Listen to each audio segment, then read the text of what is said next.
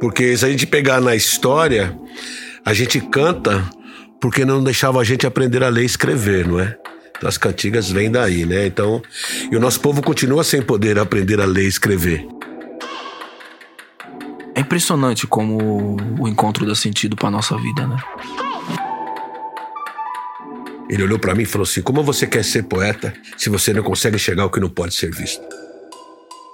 Pro tanto de incentivo que o Brasil dá à leitura, o brasileiro Sim, lê pra caralho. Lê pra caramba. Entendeu? Porque o brasileiro lê de teimoso, lê de enxerido. Porque se o boy pudesse, ele tinha passado cadeado. Se não fosse a literatura, talvez eu não estaria aqui.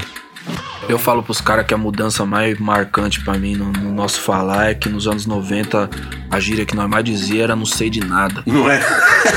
E agora a gíria que nós mais fala é tô ligado. Tô ligado, né?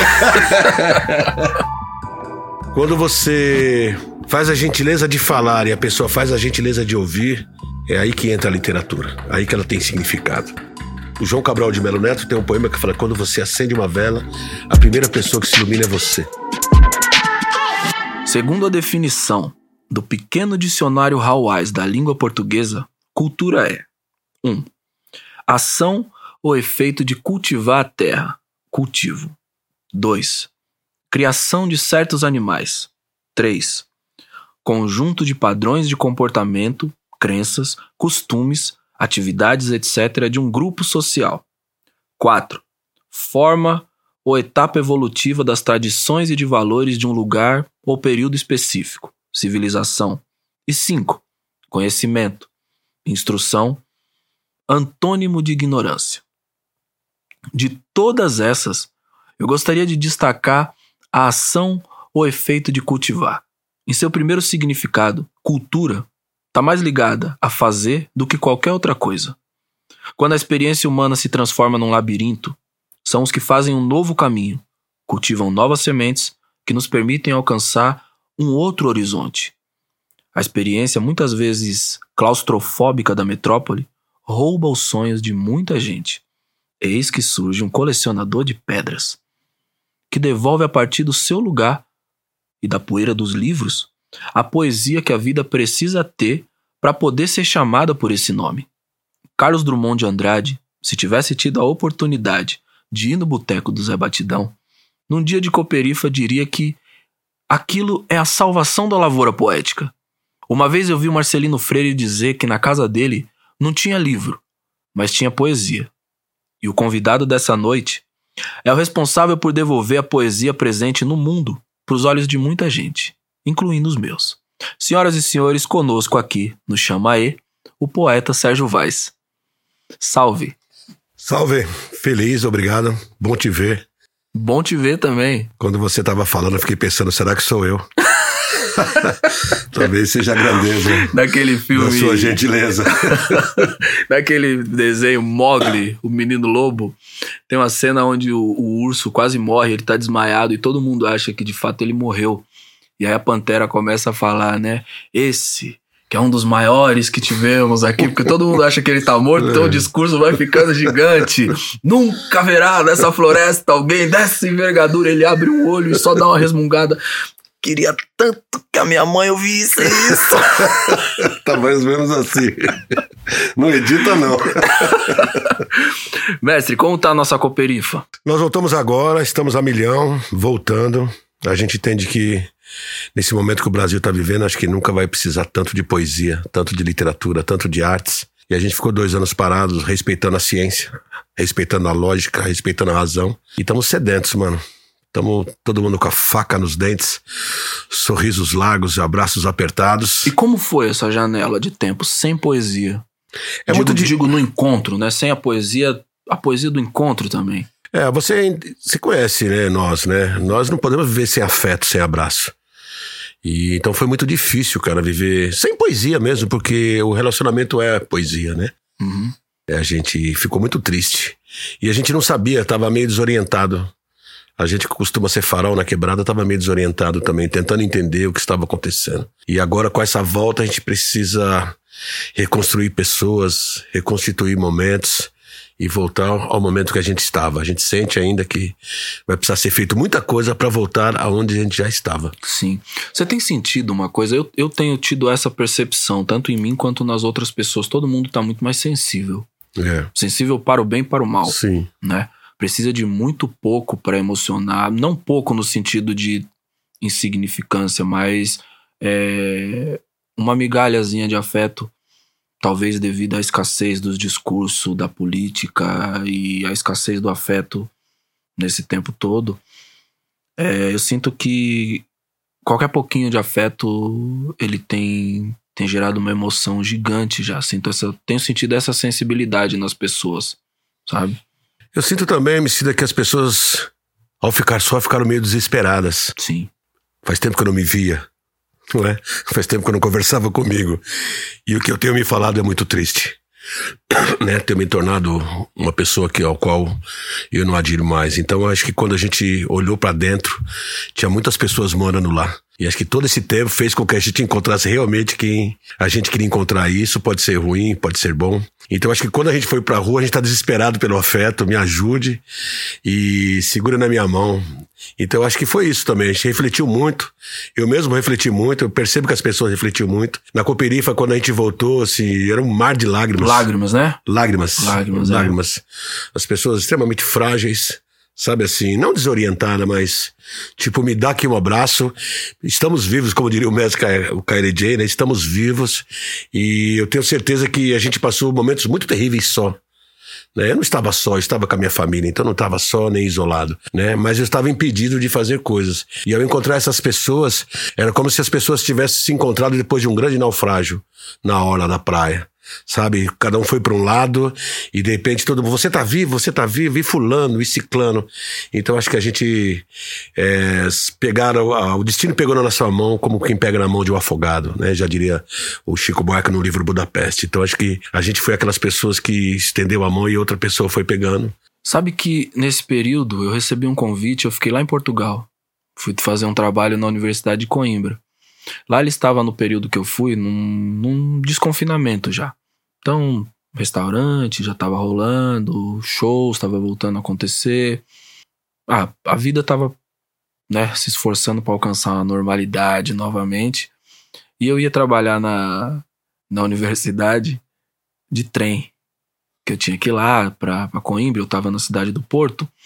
E eu comecei a entrar no automático da rotina, assim, que eu comecei. Fazia muito tempo que ninguém me chamava de Emicida.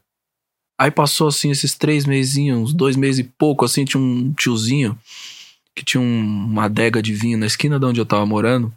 Ele saiu um dia, Emicida! Eu, uau! Parecia anos.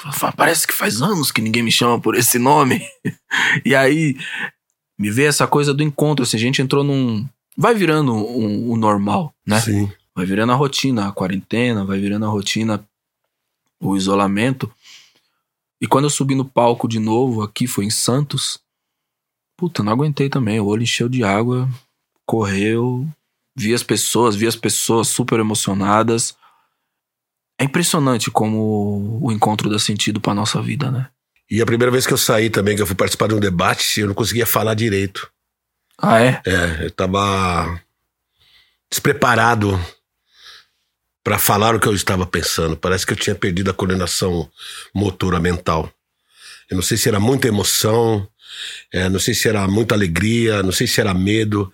Eu não sei se eu já estava acostumado com o confinamento e tanta gente assustou, né? Porque a gente ficou, eu fiquei muito crente no bagulho assim de, de ficar em casa Sim, eu também. sabe? De você fica em casa só consumindo notícias. Consumindo notícias. Aí pico de euforia, pico de angústia. É, aí você fica vendo as notícias, te apavora. E ah, parece assim, não sei se eu tô pronto para sair na rua. É. Não, é? não sei se eu tô pronto ainda. Teve isso. E pensando nisso, eu sempre penso assim: como vai ser importante a arte, como nunca foi, né? Da gente tentar refletir sobre tudo que aconteceu, tudo que acontece e tudo que pode acontecer. Porque ficamos dois anos ausente, praticamente, né? Sabe o que eu, eu senti? Eu não tive essa coisa do não, não conseguir falar tanto assim, eu- porque eu falo muito sozinho. Então eu fiquei em casa dois anos, eu falei muito sozinho.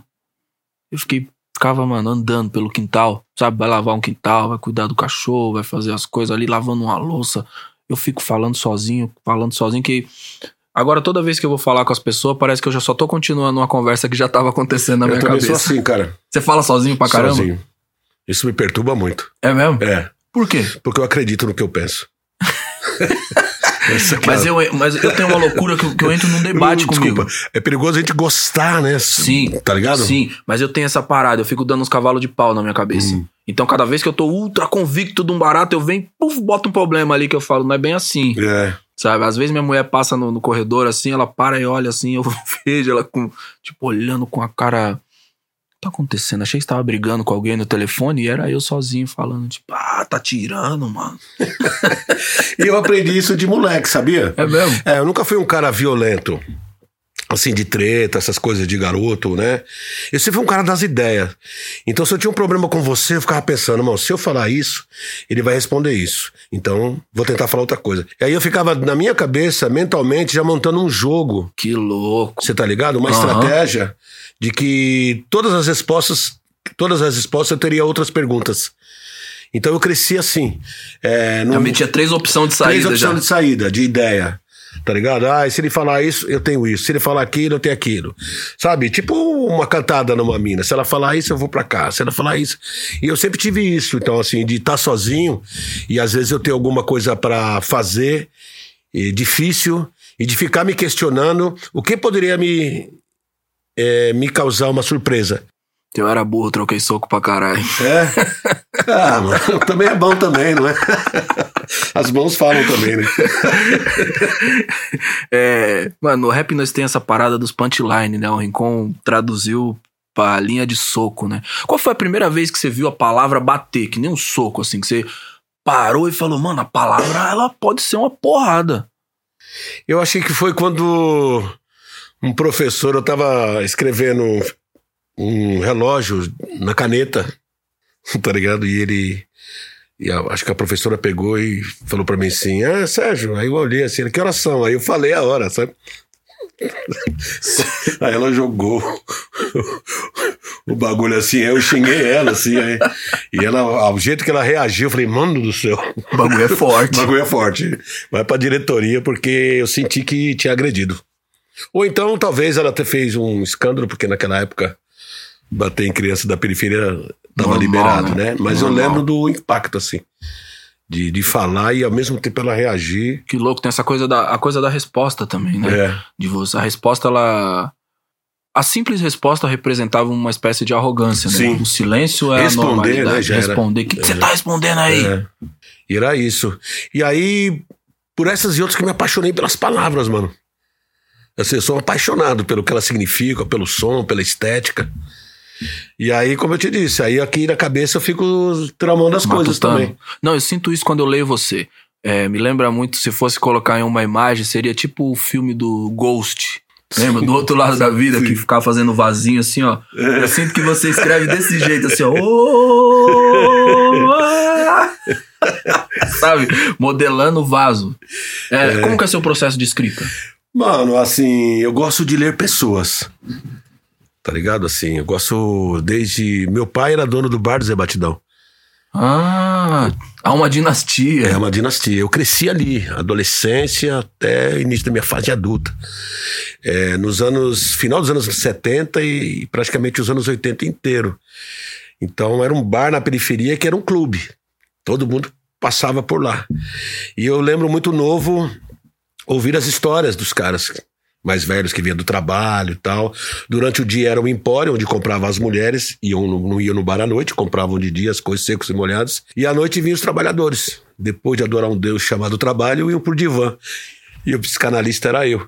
Se entendeu? Então, durante muito tempo, eu vi Você pessoas adultas é, falando, e como se eu fosse realmente um psicólogo, um ouvinte. Né? E era muito pesado para mim, né? Você é um garoto, não tinha entendimento. E às vezes eu, meu pai, às vezes ficava olhando para certos clientes e falava assim: esse daqui a pouco ele estoura. Esse vai tomar não sei o quê. Então a gente, eu acabei aprendendo essa coisa de observar. Sabe assim, eu gosto de observar. Eu sou capaz de ficar horas no lugar, vendo as pessoas passarem no trânsito e tento imaginar quantos filhos ela tem, qual foi a vida que ela teve e tal. Eu gosto de medir as rugas, gosto, eu gosto de me comuni- comunicar vendo as pessoas. Entendeu? Então, o meu trabalho é tipo observação. Então, se eu tô afim de escrever uma coisa, eu sou capaz de ouvir 10 entrevistas tuas. Sabe? Mais 10 de fulano, mais 10, pra resumir numa frase. Então, às vezes, eu tento entender o que tá rolando. Entendeu? Por exemplo, é, eu tinha um amigo, ele até é falecido, né? Ele era malandro, né, na época, né? E ele ele vinha no bar assim, que é ali na esquina, ele passava e falava, ô, tá da hora hoje. Aí tinha dia que ele falava, mano, vou sair fora que o bagulho tá embaçado. Aí ele saía fora, eu ia lá ver o que ele tava vendo e não tinha nada. E várias vezes ele falava, pô, vou sair fora. Eu olhava no mesmo lugar que ele tinha ido, não tinha nada. Aí um dia eu parei ele falou, mano, às vezes você vem aqui e fala que vai sair fora que o clima tá pesado e tal. Aí eu vou olhar e não vejo nada. Ele olhou pra mim e falou assim: Como você quer ser poeta se você não consegue enxergar o que não pode ser visto? Tá ligado? Uou! Então a primeira aula de poesia que me deu foi um malandro que provavelmente nunca leu um livro. Então é observar. Eu gosto de observar. Que louco. É, acho que foi o Vitor Hugo que disse que a insatisfação humana ela vai nos acompanhar até o final dos tempos, mas a respeito da miséria a gente pode fazer alguma coisa. Sim, é Algum- isso. é alguma coisa assim, né? É. É, quando que você encontrou com o Vitor Hugo? Eu encontrei ele e eu já tava naquelas de. os ditos clássicos. O nego falava assim: tem que ler esse, tem que ler aquele. Como eu não tinha as referências que a gente conhece hoje, né? Então, eu lembro quando eu li esse livro, eu chapei. E sempre ouvi falar da Revolução Francesa e nunca tinha ouvido falar a Revolução Francesa pela vista da periferia, Dos pobres, né? dos pobres, dos miseráveis Sim. né? E eu li ele, eram dois tomos. Então, um livro que me acompanhou e fiquei apaixonado, mas aquela de inveja, inveja ruim, tá ligado? Sei. Sabe? E aí escreveu um poema, talvez o mais conhecido que eu tenho, chama-se Os Miseráveis, que é já inspirado no Vitor Hugo. Então, quando eu encontrei ele, mano, puta, ele pegou na minha mão e levou, mano. E aí depois você foi correndo atrás desses clássicos, porque tem isso aí, né? Acho que tem uma coisa que é meio fase, né? Eu tenho meio fases assim, que eu vou ler, sei lá. Ano passado eu entrei numas de Guimarães Rosa, que eu conhecia nada. Sabe? Falei, preciso conhecer Guimarães Grandes Rosa. Sertões. E eu li o ano retrasado. É, aí eu fui. Aí eu descobri os russos. Eu nunca tinha lido nada da Rússia. Da hora. Aí eu comecei pelo Tolstói. Ixi, mano. Mano. Pelos brabo? É, eu catei um conto que chama, chama Três Mortes. Esse eu não conheço. Roubou minha brisa. Que ele fala da morte de uma mulher, de um, acho que de um animal e de um tronco. Esse cara entrou na minha mente, mano. Eu fiquei tipo. Queria ir pra Praça da Sé e ficar batendo na capa do livro do Tolstói, tá ligado? Você não conhece Tolstói? Vem falar comigo aqui. Aí fui conhecer o Dostoiévski, Dostoiévski. Gogol, daquele do nariz, né? Mano, aí. Só que também entrei numa noia depois, no último ano, né? De. Queria ler muita coisa do Brasil. Eu conheci Ruth Guimarães, que acho que é um- uma escritora fantástica que a gente conhece pouco, saca? É louco como o livro ele dá um mundo pra gente, né? Ele vai trazendo. Vira uma janela. De repente. E eu me lembro muito dessa minha relação com a leitura é, antes. De estar um inferno tudo na vida. Mas quando você abre um livro, você abre uma revista em quadrinhos aqui, mano, parece que você entrou num portal e você sai dali outra pessoa. Sabe? Qual foi o primeiro livro que fez isso com você? Meu primeiro livro foi o Don Quixote, cara. Sério? Sério. Assim que, Que louco, é um dos meus favoritos que na vida. atravessou a minha humanidade, assim, que me fez gostar de viver, cara. Porque no início dos anos 80, morando ali na região do Parque Santo Antônio, Jardim Letícia, Jardim Ângela, era muito violento. Uhum. né? Então a leitura eu já gostava de ler. E eu me achava estranho por gostar de ler. Era tipo o garoto gangorra. Quando eu sentava, muita gente levantava, você entendeu? Puta, lá Sim. vem o cara falar de Jorge Amado, lá vem o cara não sei o que e tal, né? Então eu me sentia estranho eu não gostava de gostar de ler, mano. Por mais que eu gostasse. Eu tive isso também. É? Eu tive porque tinha uma coisa também da leitura, não sei se você viveu isso, né? As pessoas tinham uma certa aversão a isso. Né? É, é, que você, entendiam, você parece né? um cara snob, porque É. você lê, ah, lá ele lê livro. Tinha isso, essa parada. É. Mas acho que no meu caso era estranhamento mesmo. Eu comecei a ler escondido. Eu lia só em casa. Não sentava na calçada pra ler, não sentava perto da janela, assim, tá ligado? Ficava... Porque quebrada era foda, né, mano? Os caras passam na sua casa e sobem no, no vitrô, assim. Caralho. Tá, dizer que você lendo, tá lendo, tá lendo, né? Vai me dizer que você tá lendo, mano. e aí eu lembro que eu tinha essa estranheza, assim, de não me entender, tá ligado? Assim, de gostar de futebol, querer ser jogador de futebol, fazer tudo e gostar de livro. Parecia que eu tava cometendo alguma coisa. E quando eu li o Don Quixote, que eu terminei de ler o livro, eu falei, não, mano, não tem problema algum, eu sou um sonhador.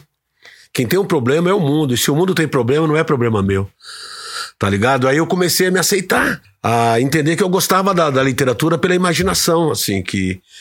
Foi o mesmo bagulho que me fisgou. É, cara, sabe, assim, eu gostava. Por exemplo, quando eu li Capitães de Areia.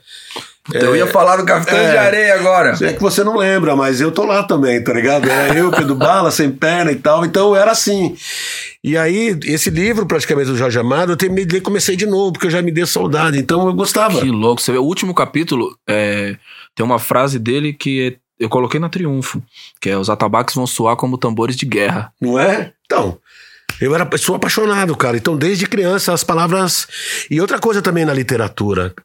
Eles dizem coisas que eu gostaria de dizer e não tenho capacidade. Tá ligado? Coisas grandiosas, nobres, a qual eu acredito e respeito e admiro. E eles fazem isso por mim. E aí eu tento, através da literatura, aprender, mano. Tá ligado? Exercitar minha humanidade através da literatura. Se não fosse a literatura, talvez eu não estaria aqui. Eu não sei me comunicar de outra forma e não, rece não consigo receber também muito bem se não for dessa forma, lendo. Se eu pegar o seu disco, eu tenho que ler as letras. E na escola? Não, não era bom, não. Não era. Mas tinha um problema. Minha mãe separou do meu pai muito cedo. Eu fui criado pelo meu pai. Então eu fui criado sem mãe. Então eu cresci um moleque meio, sabe? Meio tristão, assim. Então, assim, eu não conseguia me concentrar. Numa época muito difícil que mãe não se separava dos pais. Mas quando a gente fica velho, que a gente entende. Então eu me senti um garoto muito triste. Eu já vi que você cresceu sem pai, mas crescer sem mãe. É, Também é foda. né? Que é a leoa, que é a que segura. Então eu fiquei um muito triste. Então a escola não tinha esse atrativo pra mim, mano. Hoje eu me arrependo, não vejo isso como orgulho nem nada. Mas não era um lugar assim. Eu gostava do recreio, gostava do ambiente. Quando você cresce sem quarto, o único lugar que você pode receber seus amigos é no pátio da escola, né? Uhum. Então eu gostava de ir pra escola pra jogar bola, gostava de ver os amigos, mas o estudo não me interessava. Tanto é que eu tive que repor isso mais tarde. Mas na época eu não curtia, não. Nos últimos anos eu fui lendo um pouco mais sobre a história de São Paulo. Eu queria muito entender a história de São Paulo, né? como São Paulo ficou desse tamanho. Porque tudo começa pequeno. Em algum momento alguém chegou, fincou uma estaca aí e falou: Não, vou ficar aqui. Né? E aí eu fui descobrindo umas coisas, tipo, São Paulo tinha uma cultura de saraus, século XIX, começo do século XX. É, até a Semana de Arte Moderna, esses caras, Oswald de Andrade, Mário de Andrade, é, Paulo Prado, tinha uma cultura de se encontrar na casa dos ricos lá e ficar declamando poesia. Você, junto com o pessoal da Cooperifa, criou um sarau que ele representa a, a essência de tudo isso, saca? Mas você não, você, você sabia disso? Que existia essa cultura na Sim, sim. cidade? Sim. Eu não fazia a menor ideia. Não, eu, eu sabia, mas que Castro Alves ia no, no sarau da Marquesa de Santos. Ah, sim, mas eu digo como essa, essa coisa em São Paulo. Me parece Não, que era um pouco mais frequente. E, e, por exemplo, quando começaram a ter os saraus, os slams, mais batalhas, porque quando a gente começou, a batalha também era escasso, que era onde a gente ia. Depois eu fui me informar, fui conhecer um pouco da história de São Paulo e vi um certo ressurgimento, Sim, mas com outras características que já são características do nosso tempo sim. que é um, um- um pertencimento, um- uma expansão do que pode ser poesia. Apropriação cultural. A verdadeira. As avessas. Você sente que, tipo. Eu sinto de verdade que, que a poesia, a literatura, a arte, elas encontraram o caminho de casa. Sim, sim. E através da oralidade, que Sim. é mais louco. Porque se a gente pegar na história, a gente canta porque não deixava a gente aprender a ler e escrever, não é? Então, as cantigas vêm É daí, né? Então, e o nosso povo continua sem poder aprender a ler e escrever. Então, eu acho que quando chega aos saraus, eu acho que tudo se deve ao hip hop, né? A cultura hip hop que Foi, Mas- sobretudo em São Paulo. sobretudo né? em São Paulo, né? Eu venho disso aí, eu aprendi ali. Se depois eu puder voltar até para falar sobre isso. E eu acho que quando você faz a gentileza de falar e a pessoa faz a gentileza de ouvir, é aí que entra a literatura. Aí que ela tem significado. Porque o livro na estante, se ninguém usa, é desperdício de madeira, né? Então a gente voltou, que louco, para ser o futuro, voltamos ao passado. Né? Ancestralidade, através da oralidade. E isso se espalhou porque eu posso. Então o cara chega no sarau e fala, pô, meu vizinho tá fazendo, também eu posso. tá ligado? E aí você começa o quê? Desmistificar a literatura, dessacralizá-la. Sagrado não é quem escreve, sagrado é quem lê. Então nós temos que ir atrás desse sagrado. E esse sagrado tá no povo. Então quando você tira a, a literatura do pedestal, o sarau da Coperife é quando você tira a literatura do pedestal e beija os pés da comunidade. Quem está precisando de, da literatura não é o povo, é a literatura que está precisando do povo. Então ela tem que chegar de forma humilde. Eu acho que o sarau fez isso. Tá ligado? Você se reúne na quebrada, num boteco, ressignifica ele, pede silêncio e diz: Vou dizer um poema para você. E a pessoa fala: Eu vou ouvir. E é louco como começa a florescer uma coragem, Nossa, né? Porque nos primeiros dias, imagino isso, né? Quando vocês começaram, fica todo mundo meio. Tem aquela coisa de quem vai levantar a mão, quem vai ser o próximo, né? Estranhamento, né? Mas aquilo vai ficando natural de uma maneira que aí você vê a pessoa ir lá, ela fala um- como foi o dia dela, ela faz um poema, ela lê um trecho de uma música, ela lê um pedacinho de um Fernando Pessoa e chora, sabe? E eu acho que é isso que ela estava precisando. Sim. ser ouvida. Não é? Quem que vai ouvir essa pessoa, né? O político não vai ouvir, o professor não vai ouvir, o motorista de ônibus não tem tempo, a família não tem tempo. Quem que vai ouvir? Aí você senta todo mundo junto e fala, fala. a pessoa fala, eu posso falar. Você tá ligado? Então assim, a gente acompanha essa catarse. E aí você começa a ver que a, a poesia começa a reconstruir a pessoa Sim. e depois a pessoa começa a reconstruir os poemas. Né? No Sarau da Cooperife, eu, eu penso assim, quando o cara fala assim, hoje estava bom, tava homicida, tava fulano, eu falo, não, tava mais ou menos. Bom é quando tá aquelas pessoas tremendo, gaguejando. Tá ligado? Sim. Que tá chegando no, no quilômetro. Pô, chegando aqui, né? licença, e, e, e- E pessoas simples assim, que não É é, da poesia, né? É isso? É. Eu também tenho essa coisa, assim, porque eu- não sei se você tem essa percepção, depois de tanto tempo, acho que você já deve saber identificar, né? Quem tá nervoso, quem tá no primeiro dia ali e tal. Você começa a ter essa sensibilidade, né? Sim. Eu tô ali há 20 anos, né, cara? Então acho que eu sou o cara que, um dos caras, né, junto com, com toda a equipe, que mais ouviu poesia ali. você imagina, há 20 anos, toda semana, você tá ali ouvindo as pessoas falar. Então acredito que eu aprendi muito ali. Duas décadas não é, brincadeira. Eu aprendi muito, Emicida. O ser humano que eu era não se compara ao ser humano. O que, que é a Cooperifa pra você hoje? Cara, pra mim, a Cooperifa é um sonho de humanidade, mano. Você poder se reunir num lugar onde tá, todo mundo trata todo mundo de igual, onde ninguém é mais do que ninguém, e você pode falar, você pode ser ouvido, e ninguém ah, idolatra a mediocridade, tá ligado? Todo mundo em busca do conhecimento. Eu vejo a Cooperifa como uma faculdade onde ninguém ensina e todo mundo aprende. Sabe, todo mundo junto ali, cada um fala uma coisa, cada um deixa um ensinamento. Você imagina o quanto de pessoas passaram por ali e deixaram uma ideia, tá ligado? E a gente com as antenas ligadas, né? Não sei quem fala que o poeta é antena da raça, né? Não sei se foi o Vinícius, que a gente com as antenas ligadas, como a gente pega o sinal do celular, você entendeu? Então, muito antes das nuvens, a gente já estava com aquela biblioteca que eles chamam de recursos acásticos, né? Que é a biblioteca do cosmos e tal. Então, parece que tudo estava ali e todo mundo se aproveita um pouco de cada ideia. Então, Canaliza, né? Canaliza, mano. Eu acho que a energia é tão forte, tão forte, que a hora que o coração tá aberto, entra, mano. É louco demais isso, né? O, o Mário de Andrade, ele falava que entre o artista plástico e o músico, tal poeta. Não é? É. E, e poesia, a gente sempre pensa na coisa que tá escrita. Sim. Mas a poesia é vivida o tempo inteiro, em qualquer lugar, né? Tem uma coisa louca também, que acabou por causa dos meios de produção é, se tornando uma realidade e mudou a vida de muita gente. Assim, acho que você deve ter tido essa percepção também. Eu sinto que a minha geração ela foi muito favorecida pelo digital. Uhum. O digital ele transformou muitas coisas em coisas mais acessíveis. Então, pra gente gravar era muito difícil. Fazer um videoclipe era muito difícil. Mas a partir do momento que a gente baixava uns programas mesmo, craqueado, pirata e fazia a nossa parada, gravava nosso CD, levava pra rua mesmo, nós fomos os primeiros a piratear as nossas coisas. É, isso possibilitou que a gente tivesse até uma ascensão econômica. Foi isso que, esses primeiros passos que fizeram isso. Eu sinto que tem uma rapaziada, assim, uns mano, umas minas, que tem impressos os próprios livros, colocado na mochila, ido pro trem, ido pro terminal de ônibus, pros saraus, pra porta dos eventos. É, é maravilhosa essa emancipação também, né? Emicida, é um bagulho que dá uma felicidade falar sobre isso muito forte.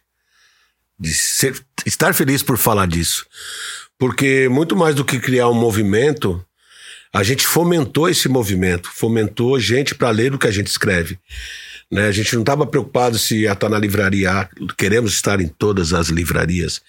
Mas para isso, você lança o livro no Sarau da Coperifa, depois você lança no Sarau do Binho, depois você lança no Sarau Elo da Corrente, depois você lança no Sarau do Grajaú, depois você lança no Sarau da Brasa, depois você lança no Islã da Resistência, no Islã das Minas, no Islã não sei o quê.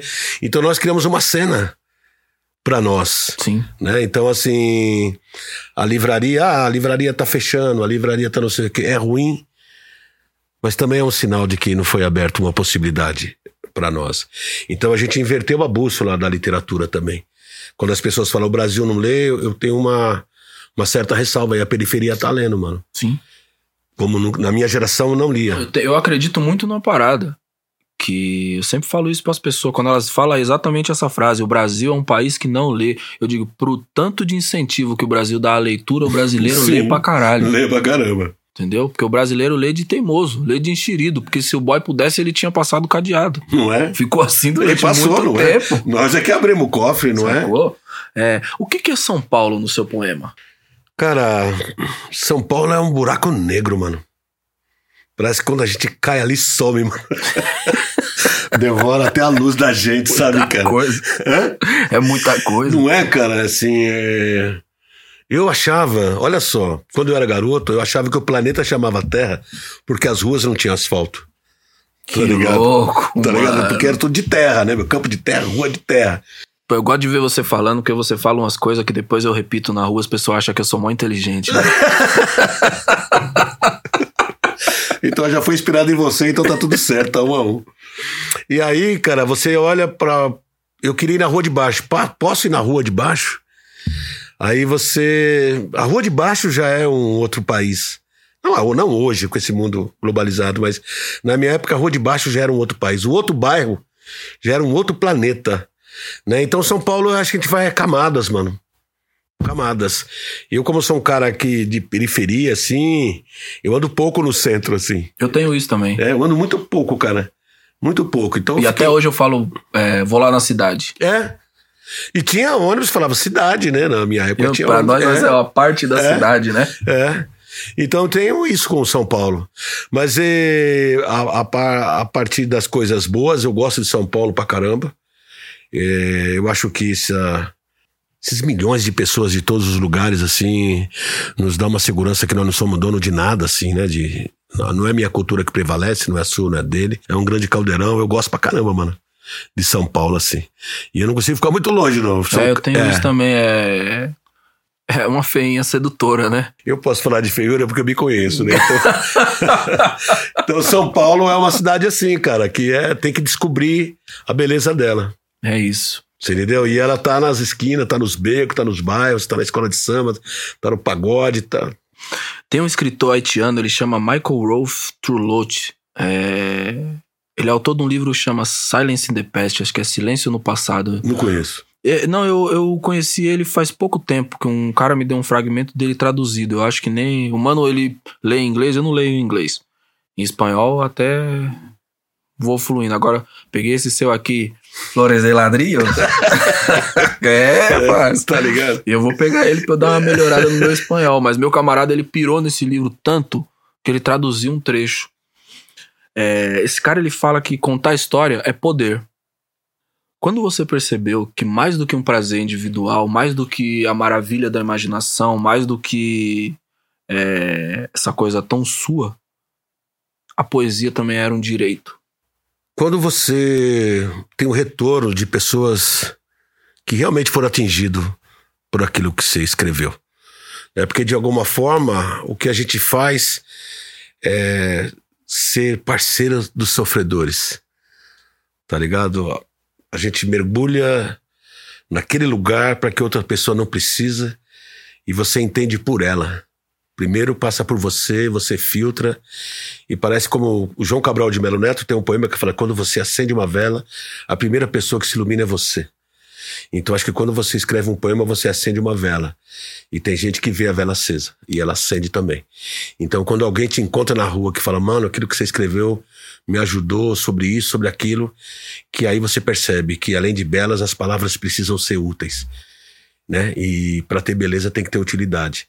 Então é nessa hora que eu sinto que fala, puta, que, que da hora, que da hora para além de qualquer tipo de elogio, de qualquer tipo de crítica, mas quando aquilo que te fez mergulhar né? Você que fez o amarelo, você tem que mergulhar ali, passar por ali, porque senão as pessoas percebem também que não é verdadeiro, né? Sim. Porque um sofredor identifica o outro através da palavra, através da música, através do teatro. Fala, ele sofre como eu. Então eu acho que a arte para mim também passa por isso. Né, quando você a pessoa não tem o tempo de refletir, de filosofar como nós estamos tendo aqui, tem que trabalhar, pagar boleto, aquela coisa toda. E quando ele ouve, ele lê aquilo que você escreveu e fala: "Puta, cara, esse cara falou por mim". Era isso que eu queria dizer. Eu não, te, não tenho tempo, não tenho coragem, não posso, não tenho condições. Se eu escrever isso, meu patrão me manda embora, um monte de coisas. Mas lá no fundo ele te admira porque a arte foi lá e buscou a alma dele e pôs para fora. E essa coragem meio se retroalimenta, né? É. Você teve um momento é. desse também, de uma certa insegurança de falar em público, assim? Sim, sempre, sempre. Eu sempre fui tímido, assim. Sempre, tipo, tem até hoje? Eu tenho. Hoje, mano. é porque eu tenho um negócio, eu finjo que não é comigo. É. Não, eu tenho assim. Parece assim que. Eu aprendi a me dominar dentro do meu. Do meu quadrado, assim, sabe? Eu fui percebendo meus limites e fui. Fui curando ele. Eu fui, fui trabalhando ele, assim, mas eu sou um cara muito introvertido até. Mas eu estando no meu, no meu trampo, eu tinha um negócio que eu usava um, uns óculos escuros gigantes, assim, é. eu me escondia atrás do óculos. É isso mesmo. Eu vi o Itamar Assunção, ele sempre tava de óculos, aí eu meti umas lupas gigantona preta, tá ligado? Negro gato. Ninguém vai ver meu zóio aqui, que meu zóio tava regaladão, assim, tipo, meu Deus, o que, que eu tô fazendo aqui? É da hora isso, né, cara? Eu Você fico olhando agora, sabe, tipo, demorou pra eu ter coragem de olhar mesmo no é, olho das é, pessoas, sim, assim, né? cara, é tipo, é perigoso, né? É, porque, pô, olhar, olhar no olho é foda. É sim. Às vezes você sobe ali e tal, e tá todo mundo curioso. E bater de frente com aquela multidão. Então eu colocava um óculos escuro e cantava olhando reto, assim, ó. Eu não queria contato visual com ninguém. Então ficava aqui, os caras falavam, pô, MC é marrudo, tá ligado, mano? Ele não, não, não olha pras pessoas, mas não era isso. É que eu tava tentando descobrir como eu ia existir ali. Sabe? E sem contar a insegurança que te dá, porque ficar só olhando pra esse cara, tentando descruzar os braços dele. E você perde as outras 300 pessoas. É igual na internet. 50 mil pessoas falam que foi incrível o que você fez, aí tem um que fala assim: ah, achei mais ou menos, meio bunda mole. tipo, é? o que, que eu fiz pra esse cara, mano? é o braço cruzado, não precisa é descruzar esse braço cruzado. Então, assim, a timidez é terrível. Às vezes eu vou num lugar e na escola, eu sempre falo, quem é tímido aí? Aí levanta a mão. O tímido não é levantou a mão, cara. É, não é isso. O tímido, você sabe que, tipo, você meu, é quando você perguntou ele. você é tímido assintomático. O tímido mesmo não levantou a mão, pô. Mestre, ó, eu vejo você demais naquela letra do Caetano. Qual? Sabe? É, ah, acho que é Tropicália que ele fala que ele organiza o movimento, é, orienta o carnaval, inaugura o monumento no Planalto Central do país. Viva bossa, sabe? Viva é, aliás, se Deus quiser, você inaugura o monumento aí nos próximos Ai, anos. Caramba. Como que você foi de escritor para agitador cultural? Foi uma coisa meio voluntária, eu sinto. Não, foi um aprendizado, cara. Louco. Eu cursei a Universidade do Hip Hop. Porque como eu te disse, tinha poucos amigos para conversar e tal. E um dia eu tava assistindo, já tava começando a me ligar em hip hop. Porque nos anos, no final dos anos 70 e 80, eu curti os bailes blacks Sim. em São Paulo, né, meu? Palácio, Zona Sul. Palácio, Clube da Cidade, aquelas coisas todas, moleque e tal. E aí eu comecei a me interessar pela música popular brasileira. O hip hop te levou pra música É. brasileira. Não, não. Eu, aí, Ou isso também o- tava em volta, A né? Black Music, tava na Black Music. Fiquei mais velho, comecei a ler coisas mais interessantes e eu queria me aprofundar mais nas letras. Então comecei a analisar as letras dos caras e tal. Que louco. Sabe, pra aprender mesmo, assim, sabe? De fissura de letra. Aí no final dos anos 90, no início dos anos 90, 96, 97, eu escuto rap pela primeira vez. Assim, Racionais. Mas o que? Você dançava? Um não, break? não, break não. Eu era antes do break, dançava o funk. O funk? O funk. Funk de, de Jimmy Borron, de, de Gap Band, de, de Betty Wright, Sei. né? Coen Gang. Eu sou daquela, daquela gangue, né? E aí, aí eu começo a frequentar os shows de hip hop, cara. E fala, mano, que porra que é isso, para? Esses moleques falando essas coisas. E eu ali me sentindo tão só, assim, sabe? De, de um movimento. Aí eu vi o hip hop. Aí um dia, quebrou uma picape assim. Falei pro cara, eu posso subir aí pra falar um poema? O cara, como assim, poema? É, rap, ritmo e poesia. Eu não tenho ritmo. Tenho... Aí o cara deixou. Aí eu, porra, eu gostei pra caramba. Aí o que aconteceu? Aí eu virei rato de, de, de show. Aí todo show que eu ia já. Começou aí, já, meu, já começou a pedindo. quebrar os toca-disco. É, que De propósito, é, desligava na quebrava. tomada, podia fazer um E aí, todo lugar eu ia, favela e tal, todo lugar eu ia, presídio, Fundação Casa. Só que no meio do curso que eu fui entendendo o que era. Eu vi aquela revolução, você falei, que coisa magnífica. E cada favela que eu ia, e cada show mais pobre é o que eu mais admirava. Até que num dia eu fui em um, que era tipo um monte de madeira pra ser o palco, uma luz de 100, 100 watts em cima, um som rachando, que falou: é isso, mano, tem que ser feito. É. Tá ligado? O recado é esse, tem que ser feito. Sabe que a Rinha tinha um negócio louco, né? Que era duas cadeiras que nós subia pra batalhar. E o crioulo, ele segurava a lâmpada com a mão, assim, né? Ele tinha que ir segurando e rodando assim na mão, porque ia queimando, né? Aí ele apresentava com o microfone nessa mão e ele tinha que virar o microfone, sei lá, pra mim. MC da barulho! aí ele virou pro Rashid aqui, só que virou muito rápido. Aí já queimou a mão um pouquinho, já tem que subir no fio de novo aqui. É, isso. uma vez o Renan do Inquérito falou uma parada que foi muito bonita pra mim. Ele disse que o hip hop tinha criado muitos artistas, mas ele tinha criado um tipo de cidadania que até então a gente nunca tinha experimentado. Sim. E pessoas que não só se sentiam cidadãos a partir do momento que conheciam a cultura hip hop, mas que reivindicava que aquela cidadania precisava ser um direito de todo mundo. É. Você sente isso? Sinto. Eu acho que o hip hop acendeu a vela na periferia. É isso. Tem um lugar pra ir, tem uma luz ali, ó. Tem um lugar pra ir. E baseado nisso, eu conheci o Marco Pezão e falei, pô, precisamos encontrar um lugar pra gente fazer poesia. Mas já inspirado, então eu tenho uma gratidão muito grande pelo, pelo rap nacional, pelo hip hop, pelo aprendizado, que foi uma, uma grande lição. Tanto é que eu comecei com sabedoria de vida, metade do grupo não tá vivo mais. Sim. né? Cê... Então, nós temos lá o Jário Cocão a Voz, Fino do Rap, Lu Souza, Rose Dória, Sônia, Mariana, Abel, Zazá, Dona Edith. Lígia é um bando de maluco. Né? Eu, eu estou aqui representando um bando de, de, de maluco e maluca, né? Porque acreditou nisso, cara. E sim, porque quando eu era jovem, a gente mentia que morava lá para arrumar emprego. Parque Santo Antônio, Jardim Ângela, Puta, nós fazia isso também. Né? Porque nós morava, tipo. Eu morava no fundão, lá quase em Guarulhos, né? Então era Furnas, Fontales. É, então, você falasse que você morava ali, mano. Então a gente falava que morava no Tucuruvi, no Tremembé, pertinho de Santana. Era uma hora depois de Santana. Mora aí, onde que é? Santana, ali, Santana. Rapidinho. Não, e quando você pegava um táxi quando parava, às vezes via de, de baile, da Vai Vai, do Bexiga, essas coisas todas. Não, táxi eu fui entrando táxi já era o MC da. Não, aí vai vendo.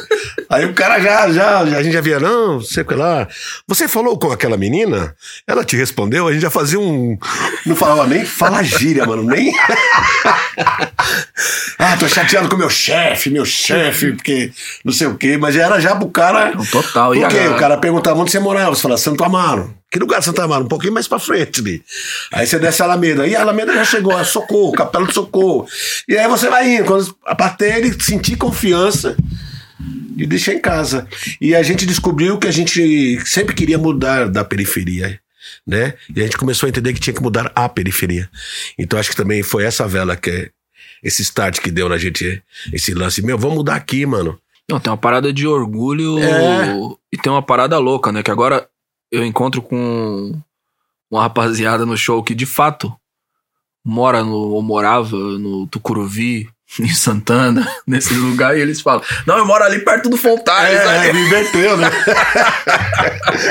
me dá representatividade aí. Tá ligado? O cara fala, não, mas é quase Guarulhos já.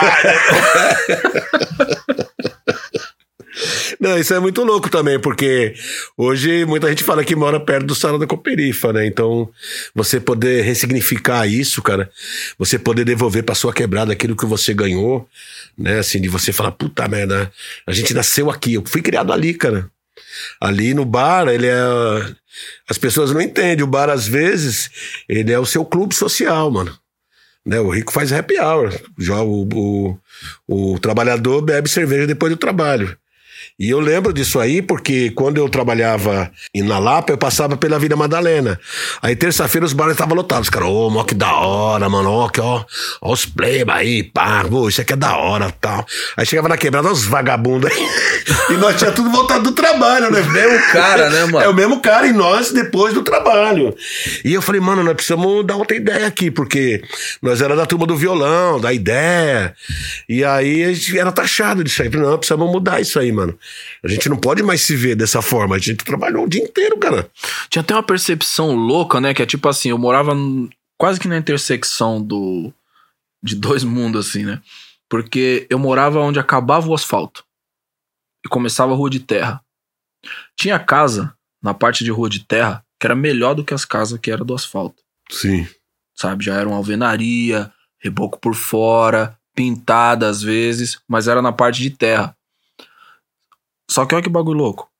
O cara que morava, várias pessoas que moravam na parte que era asfaltada, se referia ao pessoal da rua de terra como, não, o pessoal da favelinha ali, ó. Porra, nós não valemos nada, né? O cara com uma parabólica gigante É, lá, cara. saca, mano? E o pessoal falava desse jeito assim, não, porque tem que tomar cuidado quando você for, tipo, vir ali, mano, é do lado da sua casa, mano. É, tem um filme, Os Feios, Sujos e Malvados, né? Acho que, não sei se é Vitória de Sica. Um filme italiano antigo, Ah, da favela da Itália. Feios, Sujos e Malvados. A gente se sente assim, né, cara? sim. Então, assim, tomou um banho, já quer tirar o outro, né? comprou uma senha, já fala do cara que comprou linguiça, né? É. É, mas é essa necessidade de não ser, né, cara?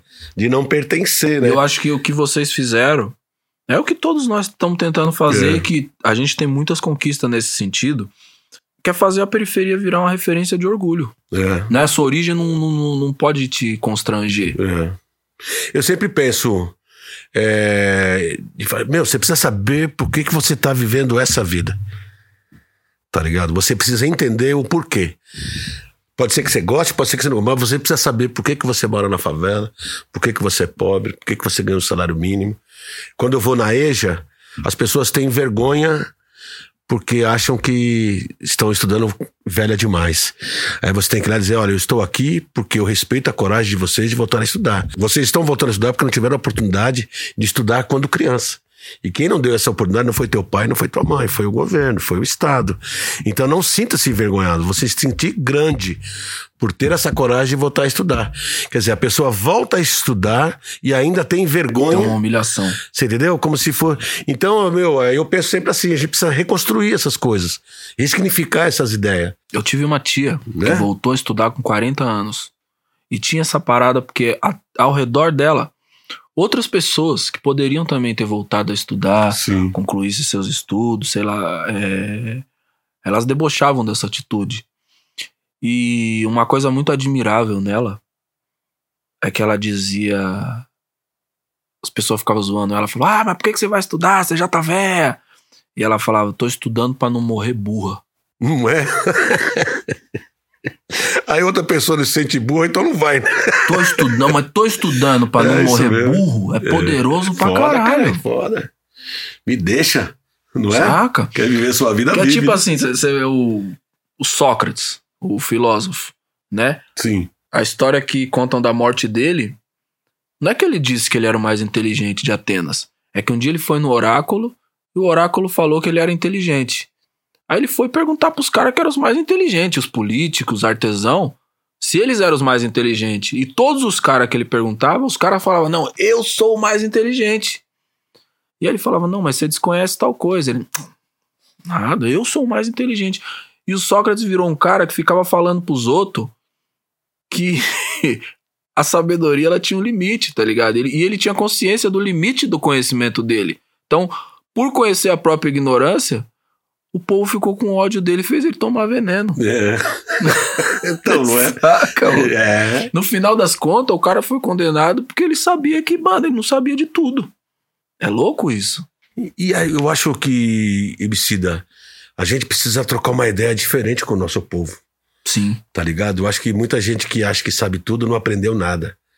E quer ensinar quem já sabe muita coisa e não sabe que sabe. Tá ligado? Então, essa troca de experiência, nesse momento, a gente tem que pegar as pessoas pelas mãos e falar: olha, o que, que você acha? Fazer perguntas. Né? Então, as pessoas ficam o tempo inteiro dizendo o que elas têm que fazer, em quem ela tem que votar, o que, que ela tem que comer, o que, que ela tem que vestir, que eu sou burra. Entendeu? As, as pessoas estão desistindo de estudar, mano. Porque não vê mais importância no estudo. Eu falo pros caras que a mudança mais marcante pra mim no, no nosso falar é que nos anos 90 a gíria que nós mais dizia era não sei de nada. Não é? E agora a gíria que nós mais fala é tô ligado. Tô ligado, né? Nem todo mundo que tá on tá ligado, Tá né? ligado. Tá ligado é mais foda, né? tá on faz Tá parte. on, mas não tá Também ligado. não tá né? ligado, não é? É louco isso que você tá falando de trocar uma ideia, de colocar o, a conversa em outro lugar e de estar de fato aberto a ouvir, É, mano. né? Porque é isso, a gente também.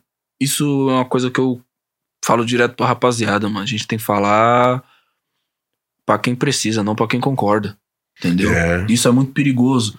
E, e tá aberto a ouvir, com a humildade de quem pode aprender, inclusive com alguém que você possa discordar, é uma parada que é muito valiosa. Olhar e colocar aquela sua construção, né, do, da sua convicção, colocar ela como algo vulnerável na mesa, sabe? Foi uma coisa também que eu fui dando uma trabalhada nisso nos últimos anos. É, eu tenho acompanhado isso, tenho trocado ideia com muita gente sobre dessa forma, cara, sabe? Como você fala com uma, às vezes com uma criança, abaixa, na mesma altura, no mesmo tom. Porque como ninguém quer ser pobre, ninguém quer ser burro, ninguém quer ser desinformado. Tá ligado? Então a reação quando você quer ensinar a força a alguém, ela também ser reativa, né? Ao passo que você, mas será que será que se a gente são, é um outro tipo de ideia. E nós estamos aí porque o nosso povo é uma criança, mano. Quem pega na mão leva. Nós estamos vendo o que está acontecendo. As pessoas passaram, pegou na mão e cada um levou para um canto. Cada um levou numa ideia. E nós que temos essa responsabilidade de fazer coisas com que o nosso povo entenda. Como a poesia, como a literatura. A gente está ali trabalhando no bar, está trabalhando na escola, para dizer, tentar dizer, olha, nós estamos falando a verdade, mano. Tá ligado? Por mais difícil que pareça, nós somos as pessoas que estamos tentando criar novos homicidas. Sim, virar um espelho, novo Né? Sérgio Vaz. Nova Sérgio Vaz, nova Djamila Ribeiro, nova Elisandra, nova. Enfim, é disso aí. Então, às vezes, quando eu penso na Cooperifa, eu penso que a gente está com a, com a mão aqui e o muro aqui. E aí, vai! E você? Vai também. mais um. E você? Vai também. E você? Não, vai indo. vai indo que eu tô mais velho, eu já tenho casca pra segurar isso. Entendeu? E eu tenho ouvido quanto poderoso é a conversa, mano. Sabe, aquela ideia bem dada, bem tranquila. É a parada que eu tenho É. chapado também. Sabe? Eu tenho conversado com gente assim que, ô, mano, é mesmo? Tá ligado? Ó, sabe por quê, mano? Que louco. É quando a pessoa percebe que tava no caminho errado, mano. E você tem a oportunidade de ser útil como ser humano, tá ligado? Que você dá uma ideia e fala, putz, tá ligado? Como se lembrasse de quem votou, do que fez e tal. Fala, putz. Aí você, não, mano, vambora, cara. Bora, traz mais um, traz mais um. É, a vida é pra frente. Não é? Então é isso, cara. Acho que sabedoria o povo tem. A gente só precisa lembrá-lo que ele tem. Precisa toda hora tá falando. Esse esquecimento ele é uma construção também. né? É, cara, você é doido. A nossa luta é enxugar gelo. Mas faz parte. Não é? Faz parte, mas é uma construção de muitos anos. Mas eu tenho certeza, mano, tem uma molecada aí que a gente não evolui, né? Eu vi esses dias, a gente se adapta, né? E não é o mais forte que sobrevive, esses são os mais sábios. Sim. Nem todo forte sobrevive, né? Porque Então, dá- O dinossauro tava aí, né? tava aí vivo, não é? Essas fitas assim. Então, o sábio também, a gente precisa ter sabedoria pra falar com quem já é sábio. E lembrar. Tá ligado? Assim, às vezes eu tô no lugar, eu falo, mano, dói ouvir isso de você, mano. Tá ligado? O cara, ô, o papo? Não, dói, mano. Tá ligado? Saber que você pensa assim. Mas você não acha? Ele falou, você me dá chance. Tá ligado? Ele, ah, então, pá, pá, pá. Pensa comigo. Tá ligado? Às vezes na hora ele não fala, mas depois manda usar, ô, Sérgio, pode crer, eu vi lá e tal, tal, tal. Eu falei, então, cara. Tem isso, né? De voltar na hora também. A pessoa tá durona ali, né? Depois ela entender, reflete, tem tem, o tempo entender. dela, cada um tem seu tempo. É, né, não é? E porque a gente também, mano, é... a gente age como se fosse professor o tempo inteiro.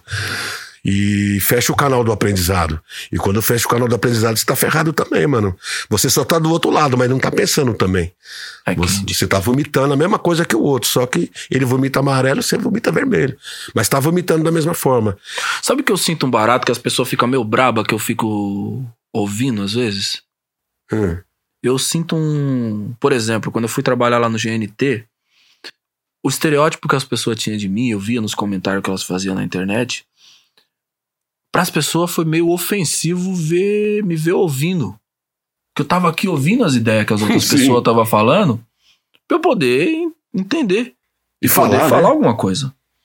Mas para as pessoas, é, as outras pessoas tinham que ser interrompida, tá ligado? E, e interromper foi até uma parada que o João Vicente falou numa primeira reunião que a gente fez. Ele falou assim, mano, vai ter dia que nós vai discordar. Vai ter dia que vai vir um cara aqui que vai falar um bagulho que nós acha que não é uma ideia da hora. Aí ele falou assim, mas mano, não, não descredibiliza o mano no meio do raciocínio dele. Deixa ele concluir o raciocínio dele, tá ligado? É, porque às vezes você tá aqui ouvindo o cara, você já tá negando aqui, ó. Tá ligado? Às vezes você tá ouvindo, mano, você já vê uma pessoa. Ah! Mano, nem concluiu Nem continua, o né? Nem bagulho, tá continua que- Então já vira um conflito. E é, difícil você ficar É. elaborando né, no conflito, elaborar um raciocínio no conflito. Isso foi um aprendizado muito grande que eu trouxe de lá. E essa reação das pessoas foi um negócio que me espantou muito, porque as pessoas elas achavam que eu era o xaropinho do ratinho, tá ligado? Que ia ficar batendo o cacetete lá. E, mano, É, como eu sou, como eu gostaria que você fosse, né? Sabe, É. era uma projeção delas. É, é. E eu acho que também a gente descobre a empatia aí, mano, Sim. Na ideia. Porque você não sabia tudo que você sabe hoje há 15 anos atrás. Não é? A empatia. E pra mim essa é a parada mais foda. É empatia, mano. Você trocar ideia. Eu lembro até hoje, falo pra minha esposa. Eu entrei no táxi, o cara falou assim: Você sabia? Eu falei: Não, o quê? Os gays agora querem casar. Eu falei: Com o senhor? Ele falou: Não. Ah, pô, então tá bom, pô. Aí ele ficou meio assim, que, que ele demorou pra assimilar. Pra entender, né, Pra mano? entender. Mas o que ele tava esperando, ele não recebeu, tá ligado? Então é nessa hora que você quebra. Ah, não sei o quê, os ricos pagam muito impostos. Ô, irmão, você acredita mesmo nisso? Tá ligado? Então você chama a pessoa pra reflexão. Você tá falando do meu processo criativo. Às vezes eu fico vendo um monte de ideia pra dar uma ideia só, mano. Sim. Tá ligado? Mas eu preciso ouvir todas. Entendeu? Não porque eu não tenho uma ideia pra trocar. Mas eu, como eu posso contribuir nesse debate, mano? De tentar ouvir todos, a todas, e tentar colocar uma ideia aqui que sirva pra todo mundo. Não que ela ratifique, mas que ela faça refletir. Tá ligado? Porque o João Cabral de Melo, o Ferreira Goulart, ele tem uma frase que fala: O canto não deve ser uma traição à vida. E só é justo cantar quando o seu canto arrasta consigo pessoas e coisas que não têm voz. Quando a gente fala também, a gente tá cantando, mano é louco. tá ligado? A gente tá cantando também, você entendeu? Então a gente precisa trazer, arrastar com a gente pessoas e coisas que não têm voz, ou que têm voz e que ninguém escuta. Você escreve muito, rascunha muito assim, tipo. Rascunho. você- todo dia, assim. Todo tipo, dia, todo dia não, mas eu rascunho muito. E eu penso muito, mano. Às vezes eu fico bolando aqui e às vezes já não. Aqui eu já já rasgo. Tá ligado? Eu preciso achar uma ideia. MC, eu preciso achar uma ideia. E aí, quando você acha uma ideia, você Aí começa, tipo, você fica rodeando ela. Ah, aí eu, eu, tenho fico. isso também, eu fico saboreando ela. É. Mano, aí eu me sinto o máximo, mano. Porque parece que eu captei de algum lugar, parece que eu roubei de algum Mas às vezes vem tipo de trás pra frente, assim, você acha uma frase que você fala, mano, essa frase é um arregaço, É, é, não é? é. E... Aí depois você fica tentando achar. Aí você fala, mano, mas pera, eu preciso arrumar um, Um pessoal lugar- elegante pra andar junto com essa aqui, que não dá pra eu botar o, o outro aqui, né? uma boa companhia pra essa frase, né? cara, Porque, pô, frase- cara, você tem isso também que você acha pra caraca, mano, esconde tipo, ela, sabe? É, mano. Eu Tem fico, até tipo, medo de falar sem uau, querer, né? Uau, tipo. E eu tenho esse bagulho assim, tipo, sei lá, entra qualquer outra pessoa, minha filha, assim. É, é isso mesmo, cara. Porra, que barato. Ó, 2022 marca o centenário de da Semana de Arte Moderna. E aí teve uma pá de discussão, né, por causa da, da relevância da semana, a importância da semana, quem foi os envolvidos, é, qual foi a temática e tal, quem financiou, enfim, teve um- uma pá de discussão sobre vários aspectos. Teve muita conversa boa sobre isso. Mas eu acho que a gente fala pouco sobre o cânone, sabe? Tipo, sobre o tipo de comportamento que eterniza uns e invisibiliza outros. Sabe? Certo. O que você acha dessa parada? Mano, o cânone pra mim não serve pra nada, mano. Sim, do meu ponto de vista. Eu acho que nesses anos 2000, com a juventude negra e periférica entrando na academia e levando pessoas pra gente discutir sobre Conceição Evaristo, sobre Lima Barreto, sobre Conceição, a. Conceição que não foi pra Academia Brasileira Não de foi. Letras, mas tem os livros. Eu li, eu li com tudo da Conceição e tem uma pá de malandro ali que Então, não faço ideia de quem Então seja. aí eu fico imaginando como esses caras podem escrever por nós e não para nós. Tá ligado? Então, assim, quem perde são eles. Então, assim, quando eu digo que não significa, não é que eu não respeito. É, é diferente. Então, assim, não me preocupa. Assim, as pessoas têm, ah, preconceito contra a literatura periférica, marginal. O que, que você acha? Eu não acho nada. Nós somos maioria, então eu quero falar com a maioria. Eu quero estar onde essas pessoas estão. E eu estou onde essas pessoas estão. Fomentando. É, eu tenho uma parada que uma vez eu tava em Portugal e eu tava num, numa livraria. Tava, aí tava tendo. Eu fui pegar um livro e tava tendo uma leitura aberta, assim, sabe? Essa parada, os caras pegam uns livros e tal. E cada um pegava um livro e ia lá e lia. Aí falava, o povo aplaudia. Muito legal, assim. Eu fiquei lá vendo. E é louco quando você vê alguém falar de um autor que você conhece. Então, uma menina foi lá e leu um Guimarães Rosa, e pô, pô, Brasil e tal. Mas teve um mano que subiu lá e falou do Miró da Muribeca. Oh, que da hora. Mano, eu quase gritei gol. Bate diferente quando alguém rasga o cano, Sim, sim. sabe? E aí você vê aquela parada e você fala assim, mano, esse cara é um dos nossos, ele tá com Uhum. sangue no olho, correndo igual nós. E ele, mano, atravessou o Atlântico de volta com o que ele tem de melhor e ele tá aqui no meio agora. É isso mesmo. E é muito louco que eles não sabem o que fazer com isso, porque é fácil criminalizar o rap. Sim. Preto, favelado. É fácil, é fácil criminalizar o funk. Mas como pode criminalizar a literatura? Se é um código que eles conhecem, que eles, que eles entendem, que é a poesia, que é a literatura. Então, assim, quando percebeu, a gente já estava lá dominando a parada. Então, agora, as pessoas que estão aqui, que se formaram no sarau, no hip hop, estão levando essa cultura para dentro da academia. Até hoje, eu acho, quando eu vejo a Anitta, quando eu vejo o Silvio de Almeida, Djamila, Elisandra Mijiba, quando eu vejo o sarau, os slams, eu fico imaginando, se nós tivéssemos cham chamado para lutar junto, o Brasil não estaria dessa forma. Com certeza. Tá ligado? E agora eles entendem, de alguma forma, é que precisam de nós, não como massa de manobra, mas como pensadores e pensadoras, como eles nunca precisaram. Tá ligado? Porque durante muito tempo não foi o sofrimento que lapidou a gente. Foi a nossa felicidade de estar estudando, a nossa felicidade de estar no sarau, a nossa felicidade. Então a gente tem uma ideia para trocar como a gente não tinha antes. E eu acho que hoje eles estão entendendo que não é só a massa, precisa da gente para dar ideia. E não é cota, tá ligado? Assim, eu não vejo como academia falando, ah, traz ele porque ele é negro, traz ele porque é da primeira. Não, é porque tem uma ideia pra trocar. Tem coisa. Tá ligado? Porque se você pegar um, um moleque como. Eu falo você porque você tô na sua frente. Mas com esses moleques de sarau que entraram, você pega um Alan da Rosa, um Saloma Salomão, tá Fala, ligado? Alan da Rosa é absurdo. Tá ligado? Você pega esses caras assim, que são de periferia, estão ali, que tem ideia pra trocar. A gente está nas escolas formando novos jovens através da poesia, através da literatura. Então é uma massa que eles não conhecem. Por exemplo, eu já fui em palestra ao lado de sociólogo que falou de mim, do nosso povo, e foi aplaudido. Tá ligado? Sobre estatísticas e tal, tal. E quando eu falei, a pessoa, você é um cara rancoroso. Então você percebe que é o cara que es- estudou, que me estudou, ele sabe mais do que eu. Entendeu? Hoje é diferente, mano. Eu acho que hoje as pessoas veem a gente de igual. Eu não vejo como sucesso. Tá ligado? uma amiga minha é, que ela fala um bagulho muito bom. Ela fala: Não tenho rancor, eu tenho memória. Não é? é isso, mano. Você não sente isso, cara? Sinto. Mano, eu tenho uma inveja dessa geração muito foda, cara. Tá ligado? Assim, de da minha dessa geração que sabe tudo, mano. Tá ligado? Essa, essa geração só perde pra minha no romantismo. Que acho que a gente é mais romântico, Sim. né? Sou mais ligeiro, sou Na mais verdade, esperto. eu acho que tem uma coisa. Que essa é uma, é uma deficiência do nosso comportamento contemporâneo. Embora a gente fale mais sobre isso, a gente não tá praticando o encantamento da, da vida, sabe? Sim. Eu acho que a gente precisa reencantar a experiência humana. A gente já foi mais sensível a isso. Eu acho que isso é esse romantismo que você É. tá falando. É. E eu sou esse romântico, mano. Em qualquer situação. Se você é meu amigo, eu sou romântico. Tá ligado? Se, eu, se o futebol, eu sou romântico. Mas o romântico não nostálgico.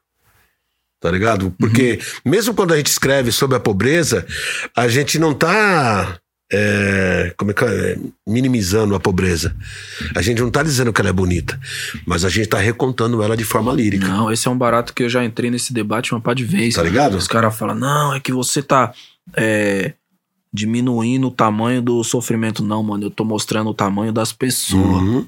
Como elas suportam. E, e como, é, como é possível a gente recontar do nosso jeito, Sim. de como é. Eu vi um texto da Eliane Brum que ele fala de uns coqueiros que você mandou fazer no, no fundo da sua casa, É. sei lá. Que, que que é essa ideia aí, mano? Não, o Racha Cuca, que é um grafiteiro, né? Da quebrada. Moleque bom. Aí tem um murão em casa, eu mandei fazer tipo uma praia. Que é pra ver o verde, né, mano? Assim, tá ligado? Eu moro na periferia, mas não moro mais no mato, né, mano? Então eu tenho saudade dessas coisas. A Sônia, a Sônia minha esposa, ela, ela tem um jardim que ela planta, ela cuida e Tem tal. uma horta lá, tem umas uma, coisinhas, Tem uma horta, tem uns alecrim, tem um cheiro verde. Então, assim, a gente cresceu no mato, né, mano? Então, eu gosto dessas coisas. Aí, Você sente essa parada na paisagem dos arredores, assim, essa perda de verde pra caramba? eu sinto a perda de vida, mano. Sabe por quê? Porque se eu passo nas casas na quebrada, aquele monte de arame, cara.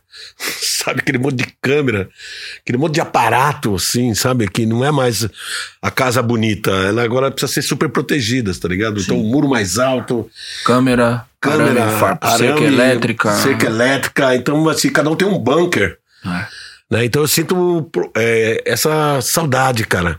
Por isso que eu vou na várzea, eu gosto da várzea, mano. Porque eu vejo aquelas pessoas que trabalham a semana inteira e têm o mesmo sonho de sempre, de ser jogador de futebol.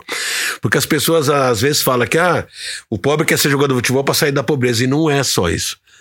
É porque a gente ama esse esporte. Esse esporte é nosso, né? Esse esporte nasceu com a gente. A gente joga no meio da chuva, no meio do barranco, no onde eu morava, eh, onde eu nasci, tinha um campo que chamava Buracanã, era dentro do buraco. E às vezes tinha uma erosão no meio do campo e o couro comia. A bola caía lá. Eles... Então não era pelo dinheiro, mano.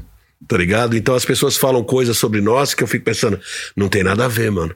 Futebol não é o que a gente vê, é o que a gente sente. Tá ligado? E a gente sente diferente. Eu, como eu vejo um programa de esporte, falo, mano, esse cara não tá sabendo de nada, mano, do que ele tá falando, tá ligado? É um clássico também, né, mano? É. Debater com a televisão. É, Ah, é, mano, é. Eu falo, não, mano, tá me zoando, cara. Eu vou na beira do campo e não vejo isso, mano. Tá ligado? Meus olhos veem outra coisa. e eu acho que essa molecada já aprendeu a ser assim, cara. Louco isso. Que a molecada do rap, do trap, da batalha, do slam, do sarau. Olha só, mano. O rolê, molecada militante, mole- junta com a molecada dos cursinhos populares. Ideia pra caramba Ideia já. pra caramba. As minas pretas tudo na, na- Voando. voando. Os moleques da periferia, as minas da quebrada, o feminismo, tá ligado? Mano, tá todo mundo fervendo. Em várias frentes, né, mano? Você vê uma Várias rapaziada frentes. que, sei lá, do, do- da sociologia até a arquitetura, rapaziada voando, tipo. É, mano, você vê o monstros. audiovisual, molecada no audiovisual, fazendo documentário pra lá.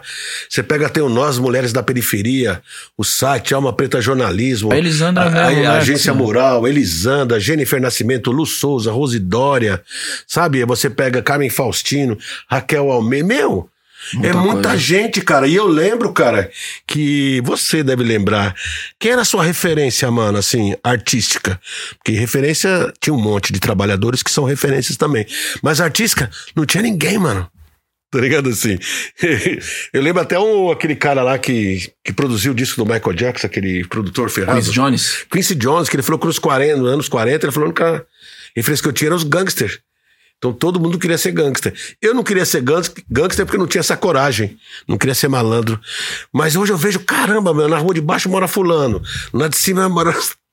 Sabe que uma vez nós trombou com esse Jones É? na Suíça. A Caraca, gente foi fazer um show lá e ele tava lá no mesmo ano. que da hora. É, e aí, quando a gente foi tocar, a gente ia ser o último show da noite, fomos tocar junto com Cidade Negra. E ele botou uma cadeirinha no, no canto do palco ali e ficou sentado vendo o show, mano. E eu fiquei, tipo, pirando toda hora, eu ficava olhando pro lado assim, ele lá, pá, curtindo o bagulho, mano. Aí uma hora nós parou o show e falou assim, pô, eu queria falar aqui, meu, da hora, vocês estão curtindo aqui. Mas, mano, o Quincy Jones tá aqui do lado, é muito difícil fazer um show do lado do Quincy Jones. Queria pedir uma salva de pau, todo mundo ah! aplaudiu, mano. Mas, tipo, o cara, ele já viu tudo, tá Sim. ligado? Tudo que tem de melhor na música. E aí ele para, coloca a cadeirinha dele ali. Porra, vou ver um show agora, sabe? É que nem nós, mano, É. que trabalha no estúdio É. o dia inteiro, aí chega em casa, vou ouvir uma musiquinha pra distrair aqui um pouco. Não é? É da hora isso aí, cara. Sabe? Esse é, é o amor. Uma vez o Chuck D também do Public É? Enemy, ele me falou isso. Ele veio tocar aqui em São Paulo, aí eu fui encontrar com ele, que a gente tem um amigo em comum lá da Argentina, o cara veio com ele. E ele. Aí eu fui agradecer ele, falar pra ele assim: pô, obrigado por me receber, vocês tramparam hoje, estão cansados. Aí ele falou: cara, eu amo fazer isso aqui, mano. Se eu não puder fazer isso aqui, não faz sentido mais minha vida. É. Entendeu?